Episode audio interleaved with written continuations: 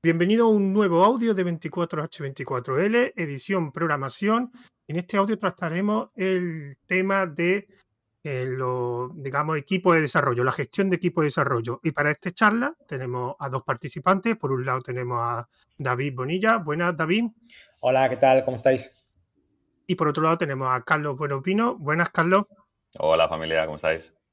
Bueno, pues antes de empezar, digamos, con, con las preguntas, me gustaría pues os presentaré un poco para que, digamos, los oyentes puedan, os puedan conocer. Así que una breve presentación, David. Pues nada, llevo más de 20 años, soy un viejuno en esto de informática, haciendo un poco de todo, como programador, como CTO, como CEO, como emprendedor después. Em, y nada, em, ahora pues lo que estoy haciendo en los últimos años es llevar Manfred, que es una compañía que se dedica a intentar cambiar el mundo del recruiting técnico y hacerlo un poquito más humano, más, humano, más centrado en, el candidato. Bueno, en tu caso, Carlos, una breve presentación. Sí, mi nombre es Carlos Buenos Vinos y, soy actualmente el CEO y el CTO de SEAT Code, que es una, es una startup que se creó en el 2019 por parte de SEAT para disruptar, para innovar en SEAT lo que no se podía hacer de alguna forma internamente. Mi background es principalmente del sector de Internet, eh, roles, o sea, siendo CTO principalmente, he trabajado en empresas tipo, CTO de Magister.com, de Atrapalo.com, ah, he trabajado en Shink, ahora conocida como New Work, y aparte tengo una pequeña consultora donde hago, donde doy soporte a CTOs y a empresas eh, donde ahí he podido ayudar a empresas que seguro que conocéis como PC Componentes, Cave Home, Planeta Huerto y demás. Entonces, nada, pues ahora llevando 200 personas en, en, el CODE y utilizando los servicios de, de David para algunos de los hirings que tenemos abiertos, o sea que muy contentos. Bueno, el tema principal va a ser la gestión de equipo de desarrollo, así que creo que lo primero sería pues definir un poco qué, es un gestor de equipo de desarrollo. Así que, eh, Carlos, ¿qué es para ti un gestor o una persona que se encarga de, gestionar o administrar un equipo de desarrollo? Eh, el, término quizás gestor es un pelín, tiene, puede tener connotaciones así un poco negativas. Eh, a nosotros podemos utilizar términos como manager, como líder y demás, pero bueno, la esencia en sí es garantizar que el equipo está eh, en el, que el equipo consigue el máximo del potencial posible que tienen, eh, teniendo en cuenta la gente que está dentro. ¿no? Esto significa que tiene que ver con garantizar la, eh, el tono psicológico, el tono, el tono muscular, el tono técnico, el, tono de conocimiento, el técnico de colaboración entre ellos, para maximizar el, el, delivery, la capacidad que tiene el equipo para entregar, y eso al final se debería poder ver, ver reflejado en la compañía pues, a nivel de ingresos, a nivel de, a nivel de resultados.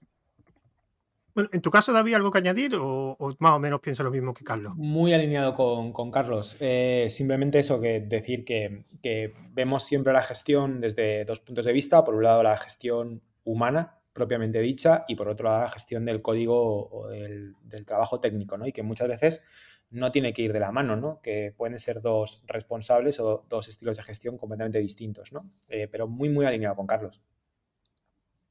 Bueno, vamos a seguir contigo, David.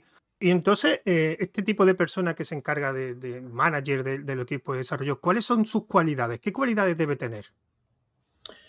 Pues como te decía, ¿no? Vemos, vemos como dos perfiles, ¿no? Por un lado está el líder técnico, que, más que ocuparse del equipo, habría que hablar bien eso de, lo que es el tema de, ocuparte de un equipo, ¿no? de desarrollo de cualquier cosa, pues lo que hace es básicamente asegurarse de que se cumplen una serie de buenas prácticas, de procedimientos, de que tecnológicamente la, cosa funcione. Pero si nos centramos más en la parte de gestión de, equipos, eh, evidentemente tiene que ser una persona empática, que le guste trabajar con otras personas, que tenga herramientas y que tenga habilidades para poder detectar si hay un problema a nivel de equipo es que tenga herramientas y habilidades y experiencia para conseguir que un equipo funcione como, como un equipo em, y que, la gente vaya evolucionando, que la gente esté contenta y que, que no se quiera ir. Eh, y ya te digo, es un trabajo que para mí es eh, a jornada completa. No sé cómo lo ve Carlos. ¿Sabes, Carlos? En, mi caso, yo eh, he probado diferentes tipos de modelos. ¿no? El modelo, a mí me gusta siempre pensar en los extremos. O sea, puedes tener un extremo, como dice, como dice David, donde el, rol del manager del equipo es de alguna forma rol 100%. Yo diría que este modelo tiene, tiene ventajas fantásticas. ¿no? O sea, una persona que se puede encargar 100% dedicado ¿no? al mentorship del equipo y, y, maximizar el delivery y demás, donde no hace falta que sea estrictamente eh, altamente técnico, tiene sus ventajas por el nivel de dedicación. Ah, lo que ocurre es que yo he estado probando otros modelos diferentes ah, y el modelo que suelo recomendar y que por lo menos a mí me funciona bien en esa regla del 80-20, son perfiles de management que están involucrados en el equipo 20% eh, management, 80% técnico. Es cierto que para mitigar ciertos efectos eh, te toca no tener equipos muy grandes, pero ese tipo, de, ese tipo de modelo donde los managers están trabajando en el día a día con el equipo, para mí tiene beneficios interesantes como, por ejemplo, no solo tener el feedback, no solo tener el, feedback oficial, ¿no? De hacer one-to-ones con el equipo y demás, sino que además al trabajar dentro del equipo, como manager sufres las virtudes y los dolores que tiene trabajar dentro de ese equipo en términos de subir la producción, desplegar, la gestión de copies, trabajar conjuntamente y demás. Así que la cantidad de feedback, que para mí es quizá el indicador más importante siendo manager, que recibes del equipo y de la, gente que pertenece eh, al equipo, eh, para maximizarlo, este tipo de modelo a mí me funciona bien. Y también eh, cuando hago consultorías a empresas más modestas que no, tienen, que no se pueden permitir el lujo o que tienen que mirarse muy, muy bien el, presupuesto que dedican a, a hacer hiring, pues tener personas dedicadas full time a hacer management, pues a veces les cuesta eh, financieramente, digámoslo así, y tener ese rol híbrido les ayuda. Y por último, el beneficio que he estado viendo también es que conozco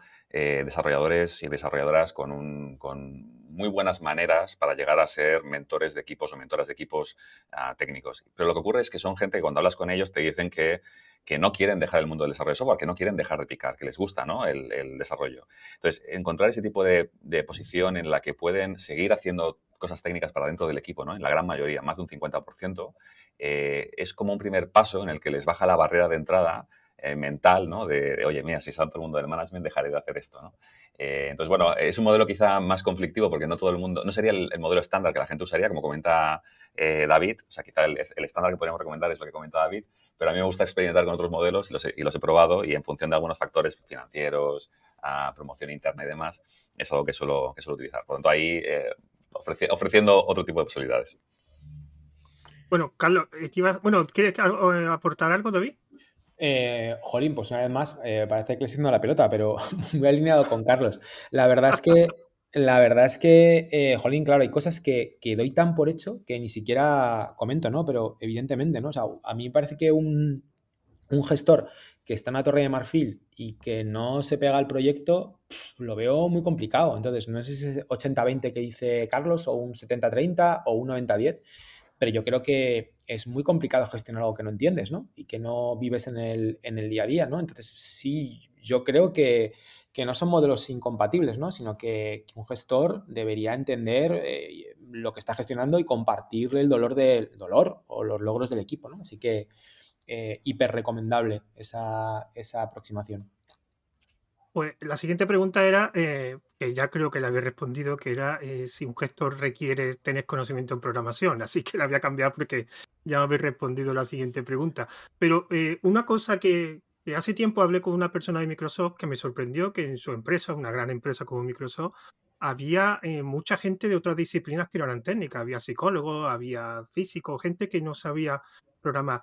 Entonces, por lo que habéis dicho eso, ¿puede haber un buen gestor que no tenga idea de programación y que de, qué disciplina eh, eh, son las más recomendables para ser un buen gestor sin saber programación. ¿Creéis que puede existir ese tipo de gestor?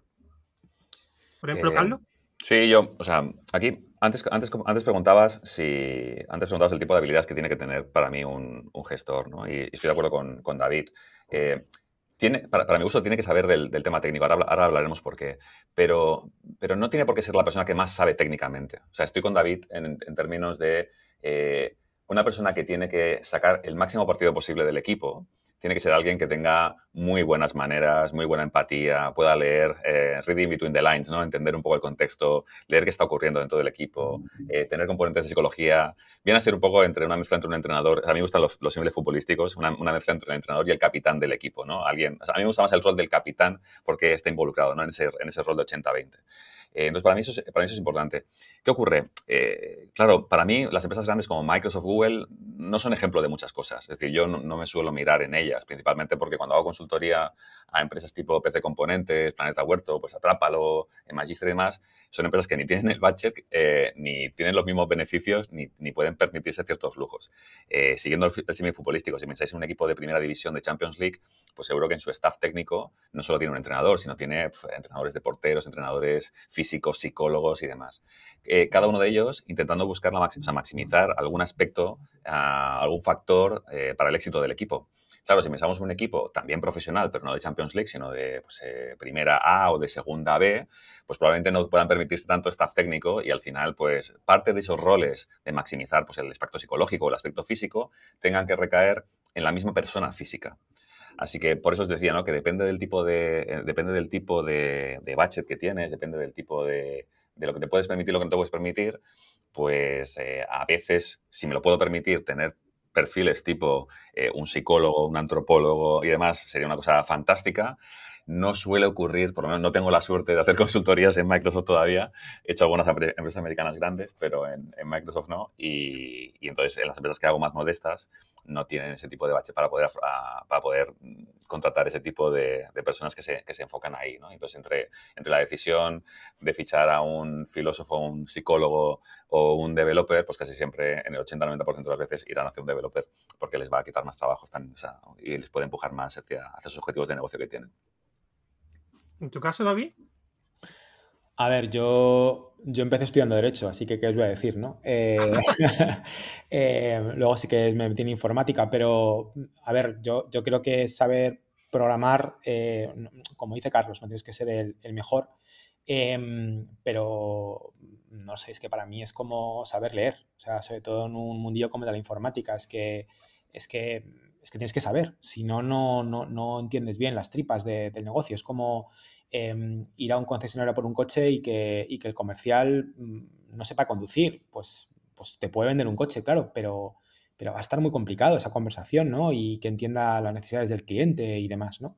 Sí que creo que habéis introducido una cosa que me parece muy interesante, que es que estamos en un sector con mogollón de ruido, ¿no? Y em, pues como decía Carlos, eh, no me compares con Google o con Microsoft porque ni los retos son los mismos ni los recursos son los mismos, ¿no? Y, vivimos en un sector en el que, literalmente eh, oye, oye ruido, lo interpreta como una señal y dice, oye, pues si Google hace esto y le va bien, pues, pues lo haré yo, ¿no? Eh, el típico caso paradigmático es eh, la famosa organización en tribus, squads y demás de Spotify, que todo el mundo ha empezado a copiar, seas o no seas Spotify, tengas o no tengas los retos de Spotify y sus recursos, hasta el punto de, bueno, que Spotify ha tenido que salir a decir, oiga, que yo no me organizo así, que esto era una propuesta, que, nunca la llegamos a implementar del todo, ¿no? Y nosotros lo vemos, por ejemplo, mucho con el tema del, del recruiting, ¿no? Que hay gente que dice, mira, voy voy a, hacer lo mismo que hace Google, ¿no? Hay 27 entrevistas y demás. Y dices, hostia, tío, pero es que Google recibe 6 millones de currículums todos los años y tú no recibes ni 6. Eh, a, lo mejor, a lo mejor no tienes que tener el mismo proceso, no lo sé. ¿eh?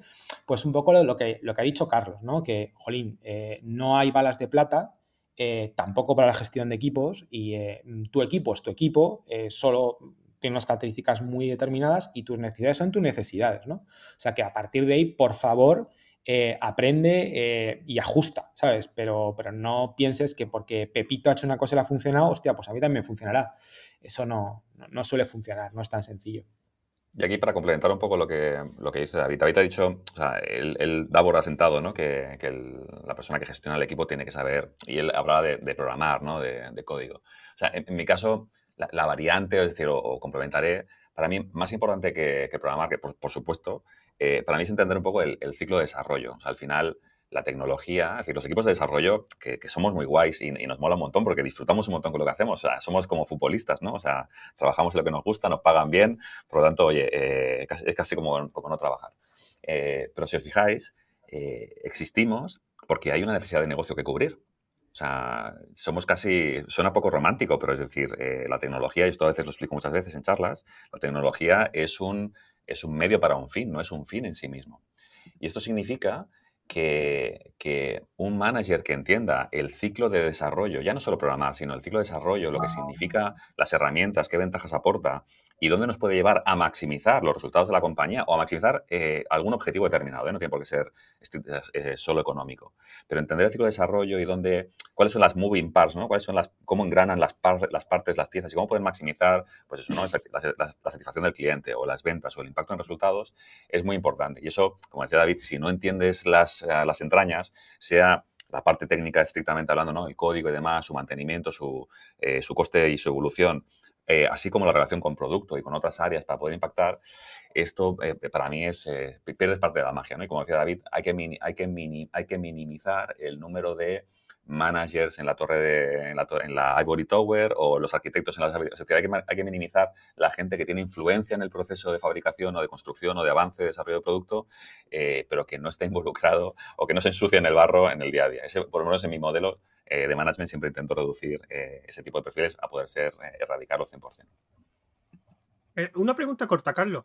Eh, ¿Qué te ha resultado más dificultad? Eh, ¿Aprender a programar o aprender a gestionar un equipo de desarrollo? Aprender a programar es, relativamente fácil. Relativamente fácil. hoy, mira, ayer venía de una charla donde había gente joven y les animaba a programar, ¿no? Y les decía, oye, hoy en día vivís un momento fantástico porque casi todo se puede aprender viendo vídeos de YouTube. O sea, es decir, en la, pandemia hemos aprendido a hacer pan, eh, hacer pizzas y hacer de todo, ¿no? Y todo con vídeos de YouTube. Eh, entonces yo creo que programar, y hay un montón de recursos gratuitos, entonces yo creo que es un buen momento para aprender a programar fácilmente. Pero esto lo he explicado en, algunos, en algunas charlas.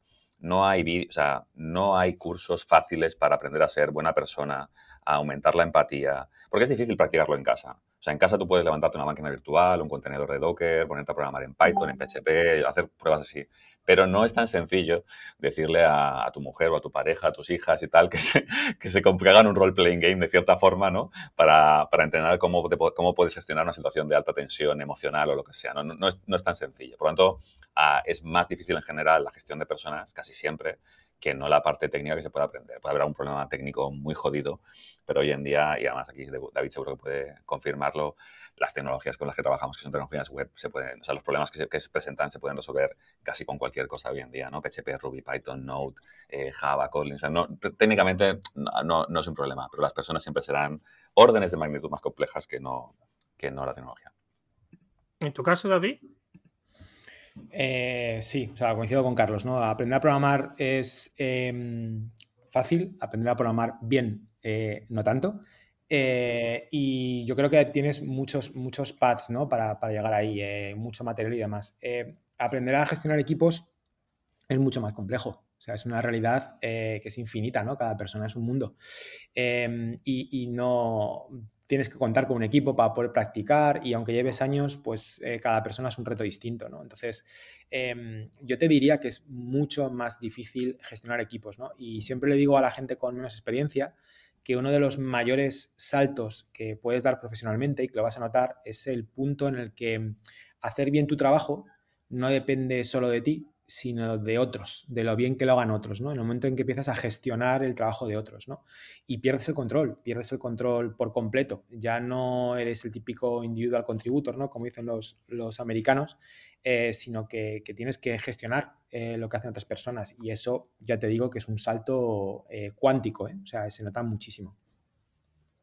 Entonces, con lo que habéis dicho los dos, David, ¿Cómo se aprende a ser un buen, digamos, gestor o buen manager? Eh, ¿Solo con experiencia o hay algún recurso que hayáis utilizado para mejorar vuestras habilidades?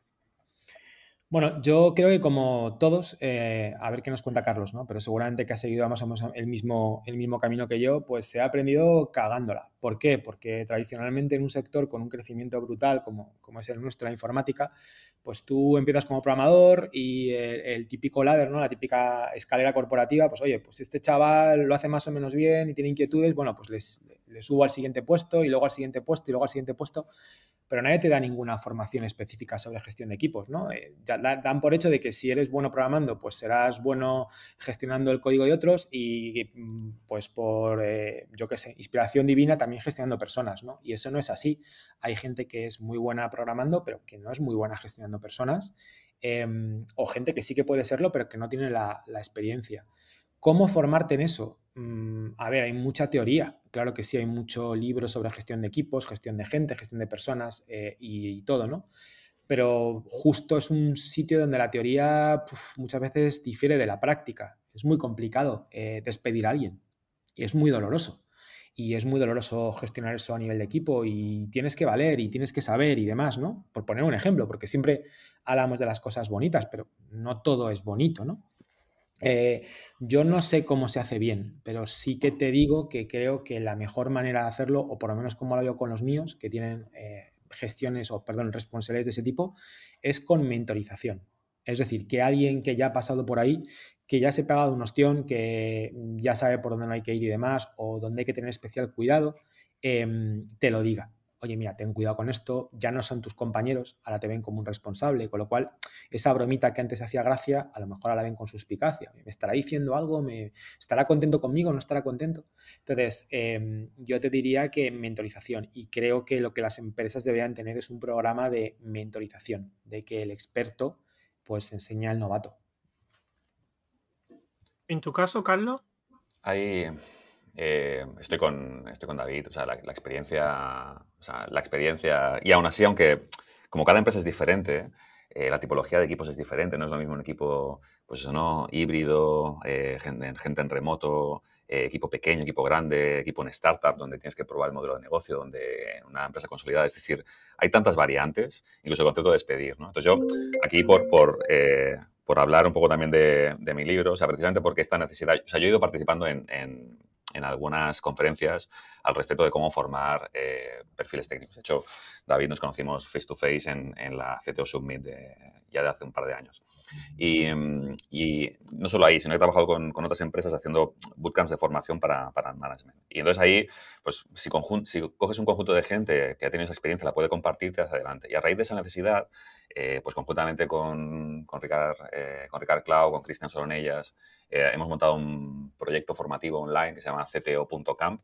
No le hemos dado mucho bombo porque estamos al 70% del contenido, pero ya se puede adquirir y ya podéis, ya podéis ir a por ello, que es un, pues eso, ¿no? como decía David, el conjunto de experiencias que hemos tenido, aglutinadas de una forma troncal, desde un proceso de onboarding hasta un proceso salarial, hasta un proceso de despido. De hecho, tenemos tres vídeos hablando de cómo despedimos, o sea, qué tipo de estrategias hay para despedir a la gente y normalmente cómo lo vamos a hacer desde el punto de vista de lo pragmático, ¿no? Es decir, no hace falta que te leas tres libros, oye, mira, esos libros ya no, no los hemos leído nosotros y, oye, lo hemos, probado, lo hemos puesto en práctica y lo que creemos que funciona en esta situación es esto y lo que creemos que funciona en, otras situaciones es esto de aquí. Entonces ahí, si alguien está buscando pues un poco de inspiración y, contenido condensado, pues ahí hemos intentado hacer el mejor esfuerzo posible con nuestro compromiso de tener eh, managers o generar managers técnicos que creemos que hay mucha gente haciendo muy buen trabajo en, la capacidad técnica, ¿no? en lenguajes de programación, frameworks de JavaScript y demás, pero en la parte de management, sobre todo además en castellano, hay, hay menos personas. Y ahí combinamos un poco el contenido troncal con entrevistas a CTOs de empresas en, Barcelona, como puede ser Exótica,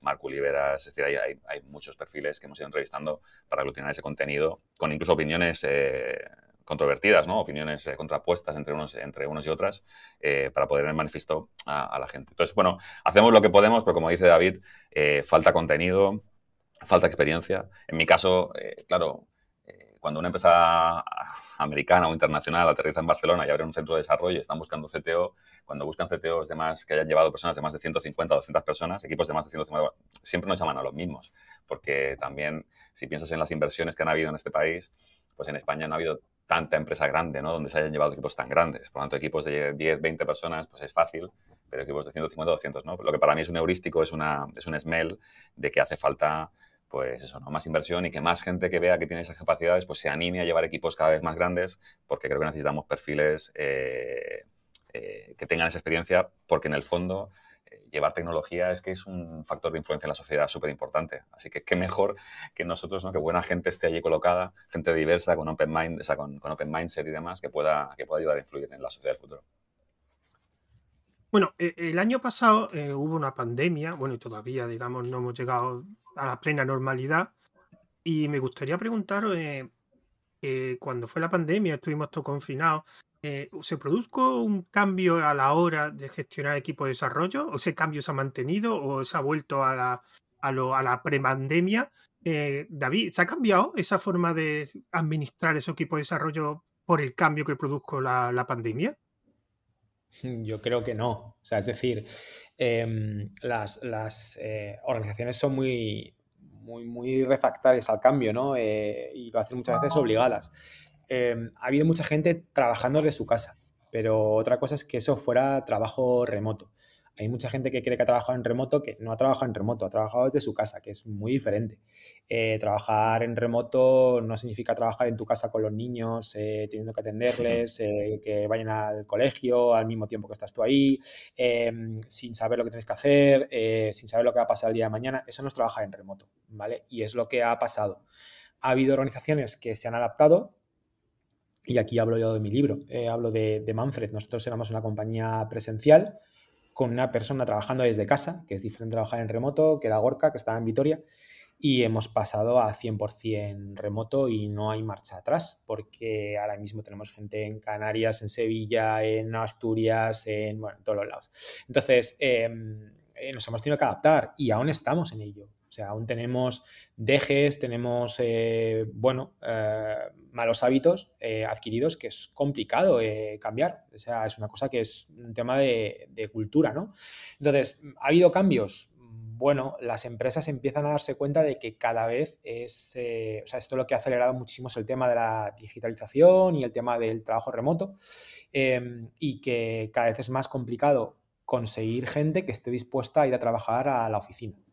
Y como estamos en un sector donde básicamente pues, no hay paro, o yo por lo menos no lo conozco, y los, técnicos pueden decir dónde quieren trabajar, pues las empresas tienen que adaptarse a esto. Pero sí, ha habido modificaciones, creo que ha habido avances, pero mucho menos de lo que estamos, de lo que estamos eh, pensando o que la gente cree, ¿vale? O sea, eh, digamos que se ha cambiado el, el lugar de trabajo, no tanto la metodología, estamos en ello. Eh, yo creo que veremos empresas que volverán al presencial en, eh, ya en los próximos meses y empresas que transicionarán poco a poco y abrazarán de, de verdad del todo el remoto.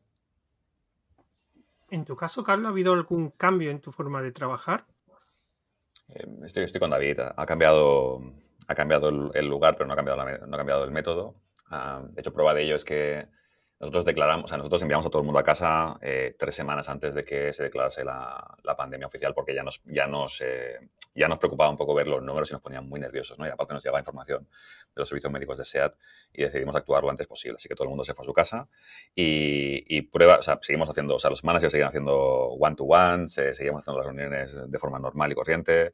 Eh, ahora estamos en modelo no 100% remoto, estamos en modelo, como decía David, estamos en modelo más, más uh, work anywhere, o sea, evidentemente hay problemas en España con el tema de, las, de los impuestos y demás, por lo tanto, eh, tenemos gente, hemos fichado, bueno, estamos creciendo, fichamos del orden de 100 personas cada año, ahora estamos, cerraremos el año con 207 y la previsión del año que viene son, son 300, cuando vamos a buen ritmo, estamos fichando en remoto, hacemos onboardings en remoto eh, como locos y, y, está funcionando bien y prueba de ello que el delivery es... Eh, durante la pandemia lanzamos la plataforma de, o sea, lanzamos uno de los productos que tenemos, que es una plataforma de movilidad que da soporte al servicio de motosharing que hay aquí en Barcelona, de los compañeros de Seatmo y otras empresas que estamos eh, integrando. Por lo tanto, se puede hacer, no hay problema y creo que, como decía David, es una oportunidad porque las empresas grandes van a volver, incluso las grandes que no cuestan tanto como Google y compañía, ya se ve que están un poco retrocediendo bajo las presiones.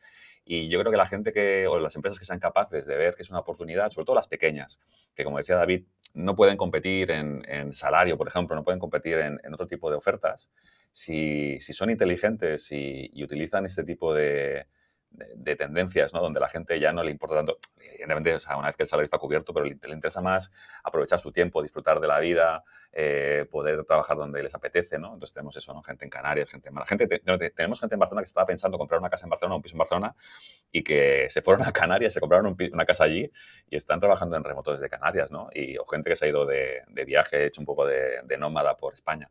Yo creo que las empresas que, que hagan un poco, que usen eso, o sea, que positivicen eso en su favor, pues podrán tener más oportunidades de las empresas tradicionales que más allá del salario y quizá mal espíritu cultural, pues eh, no es que puedan ofrecer mucho más. Así que yo creo que es, una, es una oportunidad. Pero yo, con, estoy con David, ha cambiado un poco el método, ha cambiado, ha cambiado más la localización que no el método, porque es cierto que los modelos de gestión modernos, si los haces bien, deberían funcionar bastante bien, tanto si es presencial como si es, como si es remoto. Entonces, Carlos, por lo que dice, eh, ¿realmente no hace falta ningún cambio profundo a la hora de ser manager? ¿O es verdad que requiere eh, y que a lo mejor esta pandemia fue una oportunidad que no se aprovechó? ¿Requiere algún cambio o simplemente trabajar como trabajaba antiguamente? Yo creo que el tema no es, no es antes o después de la pandemia, ¿no? Era el cómo lo hacías antes, cómo lo haces ahora después. Es decir, como decía David, eh, como ellos, trabajaban en presenciales, pero se han, movido en remoto y siguen funcionando bien. Probablemente el 80-90% de las prácticas que tenían siguen aplicando, como nos pasa a nosotros, y tienes que probablemente reforzar alguna cosa que quizá antes no tenías, ¿no? Pues yo qué sé, nosotros cuando íbamos a la oficina... Eh, nos mirábamos a la cara y sabíamos un poco cuáles eran las noticias del día, ¿no? Aquí, pues ahora, claro, con la gente en remoto tenemos que, eh, pues ¿no? una pequeña daily, del, no, del equipo en sí, de, un equipo de desarrollo, ¿no? Si el equipo de management en general, pues eh, recursos humanos, finanzas y demás, nos juntamos una vez, cada semana, una vez al día, 15, 15, minutos y miramos un poco cómo estamos. Que algo que antes ocurría de forma natural, entrando por la puerta, tomándote, tomándote café y mirarlo. Por lo tanto, algunas dinámicas han tenido que reforzar o garantizar que ese tipo de flujo de, información eh, cambia de la parte presencial a la parte remota, pero el 95%, si haces si tienes equipos autolocalizados, o eh, cross-funcionales que están más o menos automatizados, donde hay una persona, como puede ser un team lead, una team lead, eh, que, tiene, que se garantiza que el, equipo está a tope, que tiene una buena relación con el área de producto. si tienes ese tipo de, mecánicas in place, tanto las hagas en remoto como presencial, eh, puede funcionar todo. El problema, claro, es que si antes eras una, si antes de la pandemia, pues ejercías un, estilo de management más, más jerárquico, 1.0, orden y mando y demás, eh, con, unas, eh, con unas versiones, o sea, con unos feelings culturales al respecto de gente calentando la silla versus eh, orientado por valor, pues la pandemia te habrá hecho más daño todavía, sobre todo si eres el manager, porque debes estar súper nervioso pensando en qué hace la gente o deja de hacer la gente y probablemente la gente pensando en cómo me puedo escapar de este jefe. ¿no? así que yo creo que depende más de lo que hacías antes y después que no de la pandemia en sí, pero la pandemia puede haber acentuado las carencias del modelo organizativo casi seguro. Entonces, para, que me vayan enterando un poco, eh, todas las disciplinas van evolucionando a lo largo del tiempo. Eh, en vuestro trabajo, eh, ¿cómo va a ser esa evolución? ¿O directamente ya estáis contentos como estáis? Por ejemplo, David. ¿No hay evolución? ¿No se evoluciona en, vuestro trabajo? O sea, ¿no se inventan nuevas formas de trabajar o, simplemente el cambio de remoto a presencial, esa evolución que requería vuestro trabajo? Bueno, a ver, es un poco lo que, lo que ha dicho Carlos, ¿no? Es decir, no es que haya cambiado o hayas tenido que cambiar tu forma de, trabajar. Eh, no, lo que hablamos es de ser un buen gestor o un mal gestor. Un buen gestor debería moverse por objetivos, un mal gestor se mueve por horas, ¿no? Eh, por eso el presencialismo es, importante porque lo que tienes que controlar o, lo que están acostumbrados a controlar son las horas, que la gente esté ahí en el, en el despacho, no, no los objetivos, ¿no? Em, trabajar por objetivos para empezar necesita eh, que tengas objetivos. Y te sorprendería la de empresas que no tienen objetivos. Y si los tienen, los tienen a cortísimo plazo. Más allá de vender y facturar y lo que sea, ¿no? Que está muy bien, pero que, eh, bueno, pues eh, tienes que ir un poquito más allá. Em, que se han cambiado las herramientas. Yo, creo que, evidentemente, a ver, un gestor no, está en una torre de marfil, ¿no? Em, tiene que, adaptarse un poco también al espíritu del tiempo y, bueno, pues, desde la revolución industrial las cosas han cambiado, eh, desde los objetivos de la gente, la mentalidad de la gente y afortunadamente pues también un poco la sociedad no ha evolucionado. Entonces, métodos de gestión pues, que antes eran eh, aceptados o aceptables, ahora no, lo son. Eh, ¿Cuál es para mí el mayor reto al que se tiene que, enfrentar un gestor en nuestro sector, insisto? Em, y que hace que prácticamente casi toda la literatura teórica que hay por ahí pues no valga. Pues que nosotros trabajamos en un, un sector donde se ha invertido la carga de poder. Es decir, eh, nosotros trabajamos con gente que básicamente podría, podría estar en cualquier sitio, que podría trabajar en muchas otras empresas. Con lo cual, eh, todas las estrategias o eh, las culturas de gestión basadas en el miedo, en te puedo echar, en, bueno, cuidado con mi jefe, tengo que hacer lo que sea para que esté contento o contenta, pues no funcionan. O sea, nosotros eh, tenemos que trabajar mucho más la parte de motivación, la parte de objetivo y foco, que la parte de miedo y castigo, ¿no? Y, bueno, eso para mucha gente está siendo un reto.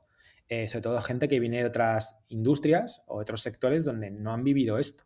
Entonces, para, yo creo que para el gestor de equipos de desarrollo, yo creo que es ahora mismo el mayor reto, que no hay apenas eh, ni metodología ni literatura al respecto sobre, sobre esto, ¿no? Y es a lo que nos tenemos que, adaptar. Eh, básicamente que somos, eh, adoptamos el papel de líder servicial, siempre al servicio del equipo, y no al revés, ¿no? ¿Algo que aportar, Carlos? ¿O paso a la siguiente pregunta? no, bastante alineado, hombre. O sea, preguntado así, que como que no evolucionamos, parece un poco romántico, ¿no? O sea, pero yo te digo, no creo, que, no, creo que tenga que ver con el remoto o no el remoto. O sea, yo, por ejemplo, eh, a mí me encanta, me encanta innovar en las, en las técnicas de gestión y entonces estoy en un, en un continuo experimento, ¿no? Eh, donde al principio, pues yo qué sé, pasaba evolucionado de un, de un, modelo siempre muy delegado, pero donde había cierto más intervencionismo, ¿no? Al principio, donde ahora en el CODE, o sea, damos tanta libertad a los equipos que a veces los equipos sienten la responsabilidad de la entrega, ¿no? Es decir, del rollo, mira, eh, queremos evolucionar hacia el producto, ¿no? En vez de este proyecto lo queremos convertir en producto, lo queremos comercializar, eh, hay que hacer business development, hay que hacer un montón de cosas. Oye, darle caña, ¿no? Hostia, Carlos, pero esto, eh, sí, sí, darle caña, ¿no? Entonces, en vez de ser muy intervencionistas en el qué, en, en, el qué tienen que hacer, o sea, estableces un poco el objetivo y les dejas. Entonces, ese tipo de niveles de autorresponsabilidad, de responsabilidad mega delegada, eh, es como lo de Spider-Man, ¿no? Un gran poder conlleva una gran responsabilidad. Pues si les das el poder de evolucionar el producto, de incluso de crearlo desde cero, incluso de hacer su propio desarrollo de negocio y irse fuera de la, de oficina y charlar con empresas que están, que tienen problemas logísticos, que tienen problemas de movilidad. Eh, esto hay gente que no lo digiere bien. Hay gente que, prefiere, pues eso, ¿no? Llegar a un equipo de desarrollo, trabajar normal o priorizar un backlog y ordenar las tareas y ya está. Eh, entonces, cuando hay gente que se expone a responsabilidades mayores, pues eh, no lo gestionan ya te digo, yo, yo he estado haciendo pruebas desde el principio, con pandemia, sin pandemia, en términos de modelos, o sea, basculando, ¿no? Modo péndulo desde, desde modelos más intervencionistas a modelos menos intervencionistas, donde, pues evidentemente, uh, tiene pros y contras. Eh, los pros son buenísimos, ¿no? Porque la gente motivada se siente súper motivada por tener un ownership total, pero, pero el nivel de responsabilidad también eh, pues es más alta, ¿no? Y hay gente que está más, más, más conforme, gente que, que, que, le, que, le, gusta complicarse la vida y gente que no le gusta nada complicarse la vida y está en su zona de confort. Entonces, por evolucionar, yo creo que seguro que David también, o sea, continuamente probamos modelos diferentes y, y empujamos algunos modelos más allá a nivel técnico, reducción de costes, mantenimiento del proyecto, etcétera, pero por eso que evolucionar, evolucionamos, pero no, no, creo, no creo que especialmente la, la pandemia haya afectado a, a, esa evolución que ya de alguna forma a muchos de nosotros seguro ya veníamos haciendo.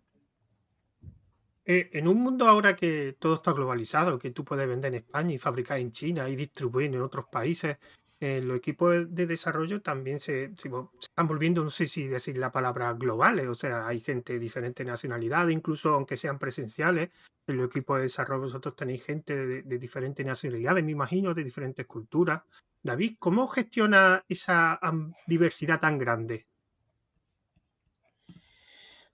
Pues eh, qué buena pregunta. Eh, además me gusta, me gusta cómo has definido diversidad, creo que es por donde tenemos que empezar, ¿no? Eh, muchas veces la gente con, confunde diversidad con, con diversidad de, de, género, que es súper importante, probablemente la más importante, pero diversidad significa que tu plantilla refleja la sociedad en la que estás, eh, a nivel de edades, a nivel de ideologías, a nivel de género, a nivel de orientaciones, eh, bueno, de todo, ¿no?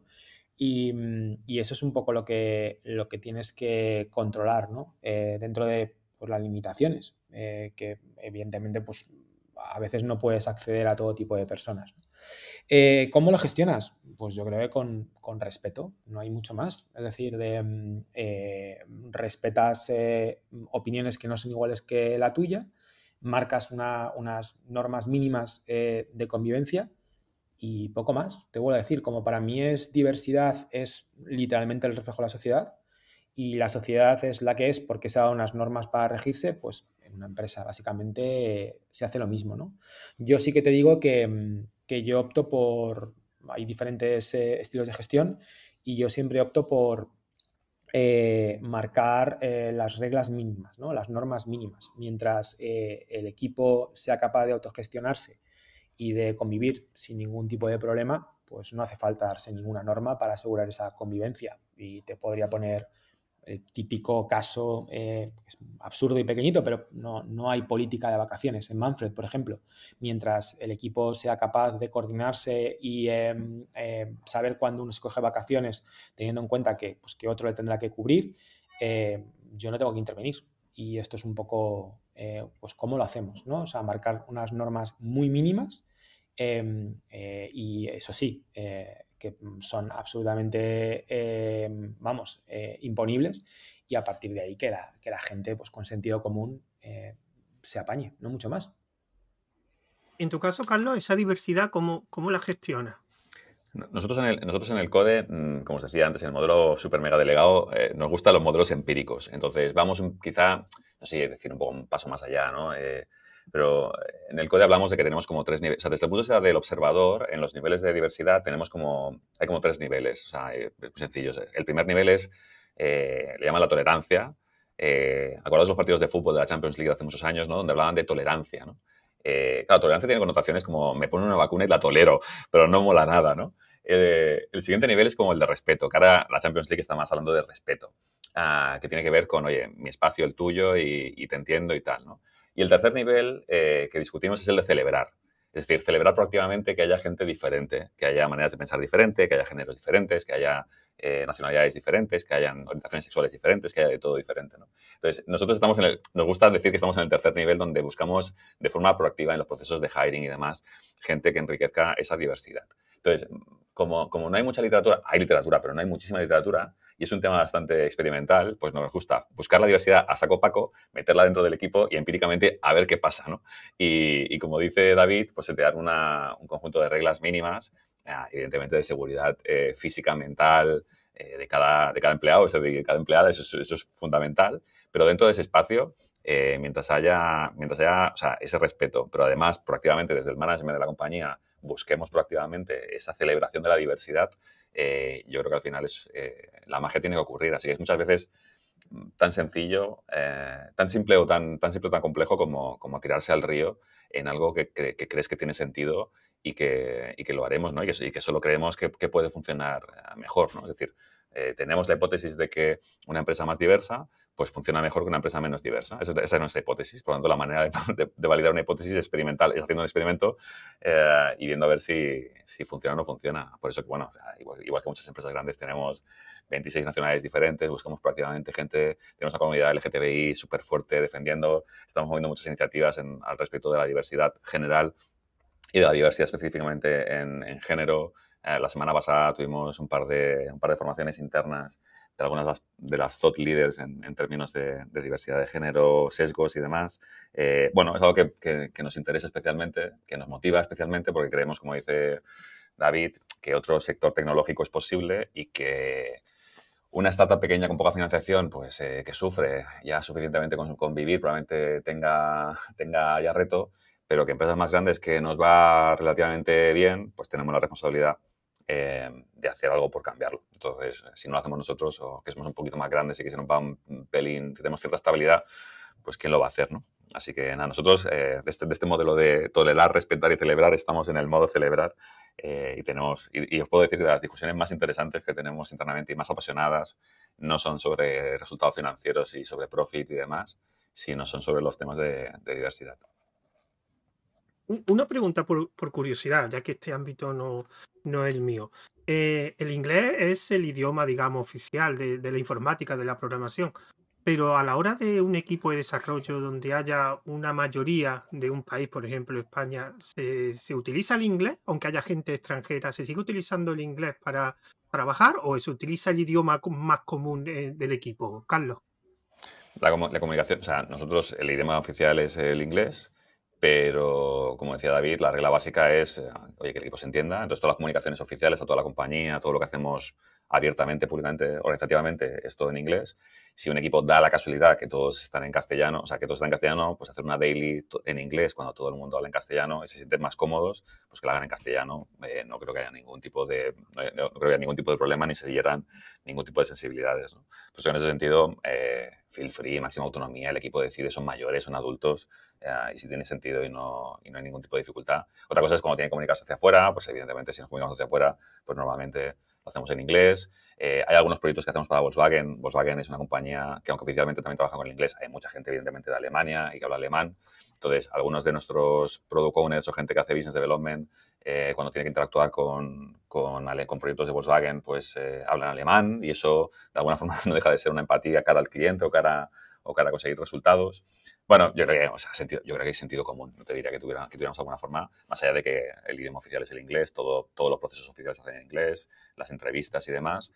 Y somos flexibles en términos de que si alguien no conoce, o sea, no tiene buen nivel de inglés y, tiene, y tiene sentido como candidato o candidata, pues podemos reforzar el proceso de, que aprenda inglés una vez que se haya, que se haya juntado dentro del equipo para, para ayudarle a, progresar, ¿no? Por eso que somos bastante flexibles, pero el idioma oficial es inglés porque buen nivel de alemán ya más complicado, ¿no?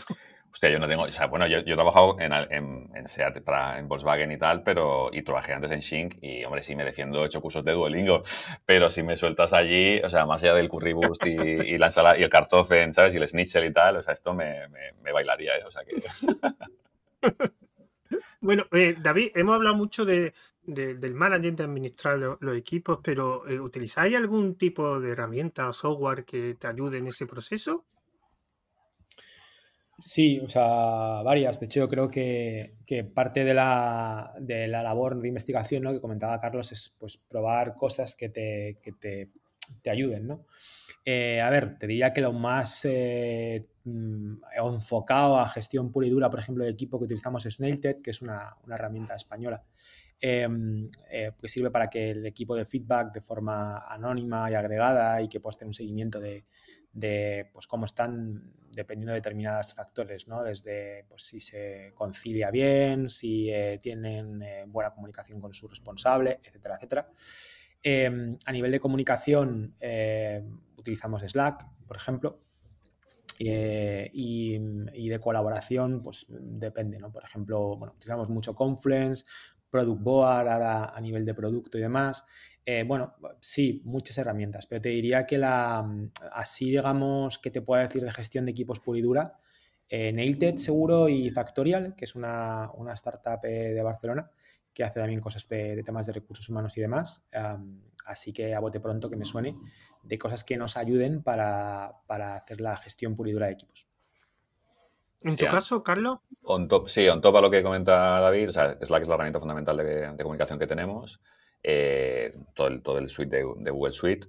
Eh, en algunos proyectos trabajamos con, trabajamos con Jira, muy a pesar mío, eh, pero bueno, por el tema de algunos proyectos que tienen que ver con, con, cómo estamos auditados y tal, porque no dejamos de, de, ser una empresa relacionada con, evidentemente, nuestra madre SEAT y, y tenemos que intentar tener trazabilidad completa súper bien detallada y hay cosas que les gustan más, por lo tanto, pero bueno, Jira funciona bien. Trabajamos con Trello en, muchas, en, muchos temas tipo CRM, tampoco tenemos un volumen de clientes, grande, mucha parte de los productos que tenemos son, son, son, B2B, por lo tanto, con un CRM sencillito, o sea, con un Trello utilizándolo en modo CRM nos funciona. Eh, on top de lo que comentaba David, eh, Notion nos está yendo muy bien, o sea, a nivel de documentación. Eh, que es bastante trendy en los últimos año y medio o así. Entonces lo utilizamos a nivel corporativo, tenemos ahí todos los documentos de onboarding de los, o sea, de, todo, de cualquier empleado, donde se, donde se puede comer, donde, eh, cuáles son las políticas que tengamos eh, mínimamente definidas, si falta alguna cosa lo ponemos allí. follow up de los one-to-ones también, ¿no? Típicamente yo comparto pues, una página en Notion con, con la persona con la que, con la que tengo que hacer el one-to-one y así podemos compartir objetivos, Google Spreadsheet y demás. Pero on top a los que ha dicho, has comentado David, eh, en la parte de HR, como estaba factorial, nosotros estamos integrando Bamboo, eh, también herramienta integral para recursos humanos. Eh, para la parte de CRM es más hacia, hacia el lado cliente, estamos con, estamos con Brace y Notion y alguna, y alguna cosita más puntual. Pero a las que tiene David le agregaría Notion y, poco más.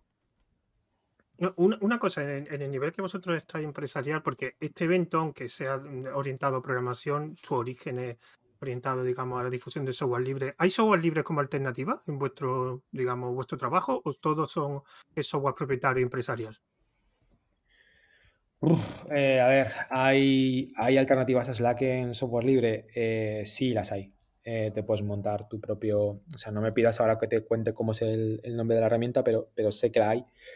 Eh, de láser a Matemon, creo que se llama. Mattermost, efectivamente, sí. Em, a ver, ¿es, eh, ¿es igual? Pues no, no es igual. O sea, es como si me comparas, eh, con todos los respetos, un Dacia y un Mercedes, que son dos coches, hacen lo mismo. Sí, ya, ya, pero, pero en el día a día, ¿sabes? La experiencia de uso no es lo mismo, ¿no?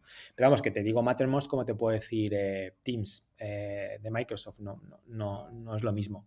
Respecto al resto de, de herramientas que comentamos, a ver, si te buscas los verticales, o sea, pues por ejemplo, Carlos trabaja con, Notion como, wiki, eh, como repositorio de conocimiento de know-how, y nosotros utilizamos Confluence de Atlassian, ¿no? Eh, pues se ha mencionado Jira, eh, Trello, pues sí, claro que hay gestores de tareas que son open source.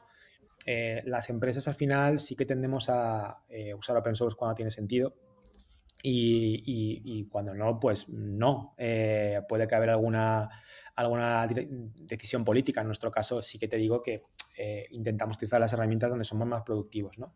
Y, bueno, pues estas herramientas que te he comentado, eh, todas, todas, todas, CRM que dice Carlos y demás, todas tienen, hasta un RP open source puedes encontrar por ahí, Open Bravo, que son, son españoles. Pero em, bueno, en nuestro caso, por lo menos, te digo, las, las que usamos son, son las que para nosotros funcionan mejor. ¿En tu caso, Carlos? Este, este, el, tema del, tema de open source para, para, este tipo de tooling está complicado. el que mejor se le acerca es, la, yo te diría, por lo menos de nuestra área es GitLab, que, no lo usamos, ¿eh? estamos, con, estamos con GitHub. Ha, comentado de pasada David una cosa que para mí es interesante, es que al final eh, nosotros somos, aunque seamos 200, o sea, aunque seamos 200 en el, en el code, eh, mi objetivo como CEO es maximizar el, delivery, los resultados, satisfacción de empleados y esto por ejemplo, en las decisiones técnicas nos obliga, o por lo menos a mí, eh, intentamos buscar cualquier tipo de solución que esté autogestionada, automantenida, eh, que tenga un buen soporte. ¿Por qué? Porque nuestro objetivo no es eh, mantener o hacer el backup del servidor de GitLab, ¿no? Sino que tiene que ver con garantizar que maximizamos la entrega. Entonces, ¿qué ocurre? Tener un despliegue open source de alguna solución, tener controlado su backup, sus pases de seguridad y demás, pues hombre, da faena va en la línea de conseguir el objetivo de pues, un mundo, son unas ciudades mejor conectadas, eh, con menos coches en la ciudad para hacer menos emisiones y una movilidad más sostenible.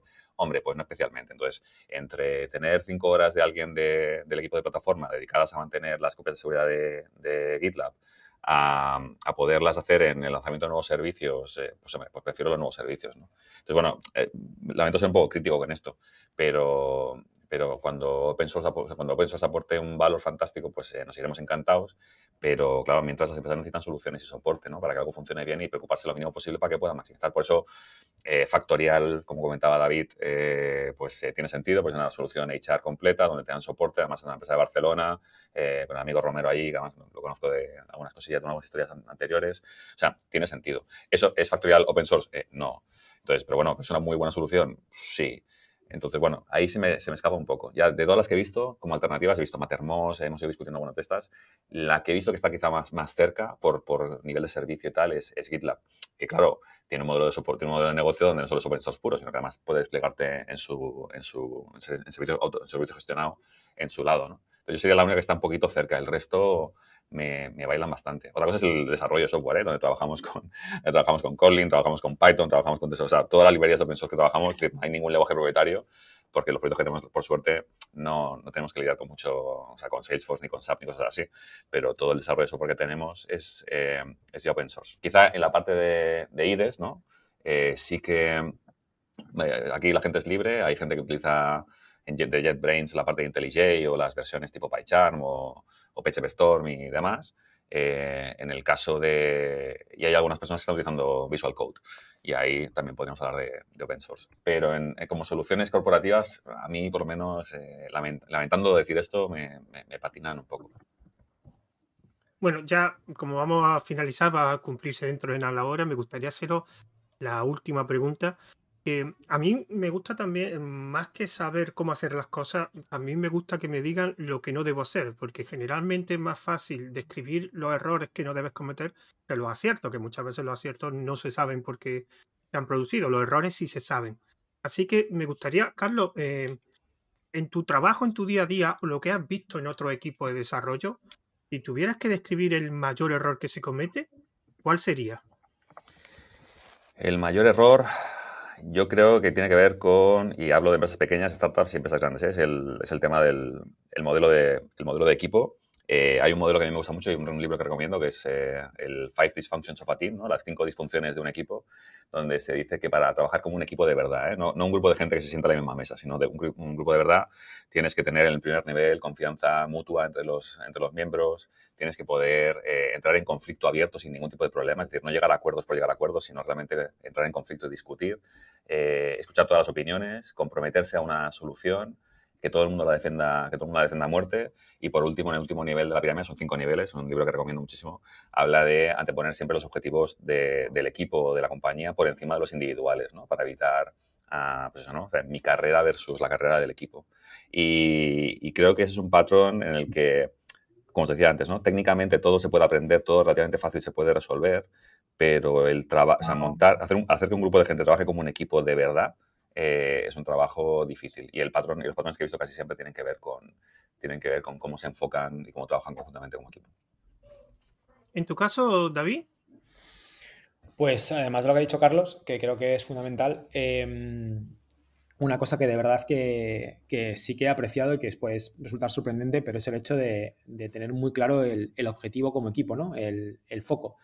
Em, porque, porque si trabajamos juntos, tenemos confianza eh, y demás, pero no tenemos un objetivo claro, pues seremos un grupo de colegas, eh, un club social, eh, lo que sea, pero no un equipo. Un equipo tiene que tener un objetivo. Em, y me dice, pues facturar no, o sea, no, no va por ahí, ¿no? Entonces, em, yo creo que, también fundamental que cuando nos pongamos a, colaborar sepamos a dónde vamos, em, que puede ser crecer como profesionales, que puede ser, em, bueno, pues entregar todos los proyectos que, nos den eh, eh, con el menor coste posible, con la mayor calidad posible, etcétera, etcétera, etcétera, pero, que tengamos muy claro a dónde vamos, ¿no? Que como equipo, dentro de ese engranaje que es la, la empresa, eh, tengamos foco, tengamos objetivo. Bueno, y, ya para despedir, para acabar este audio, pues antes de todo, muchas gracias por participar y por apoyar tanto este proyecto como el evento. Así que me gustaría, David, que me dijeras dónde te podemos localizar.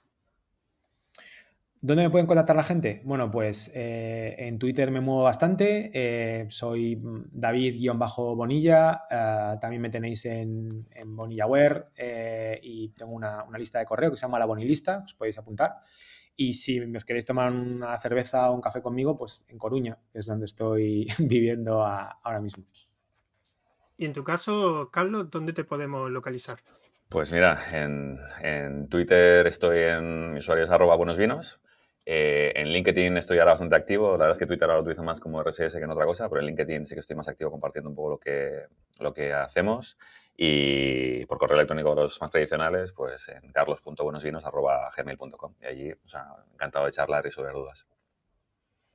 Bueno, a, los oyentes recordad que este evento continúa, que de hecho después cuando acabe este habrá otro audio que será Vivir de tu producto con Álvaro Trigo y Carlos García. Y para estar informado un poco de, los siguientes audios, pues recuerdo eh, la cuenta de Twitter 24H24L1, Telegram, evento 24H24L y Mastodon 24H24L. Así que me despido de vosotros y seguir escuchando este evento. Adiós.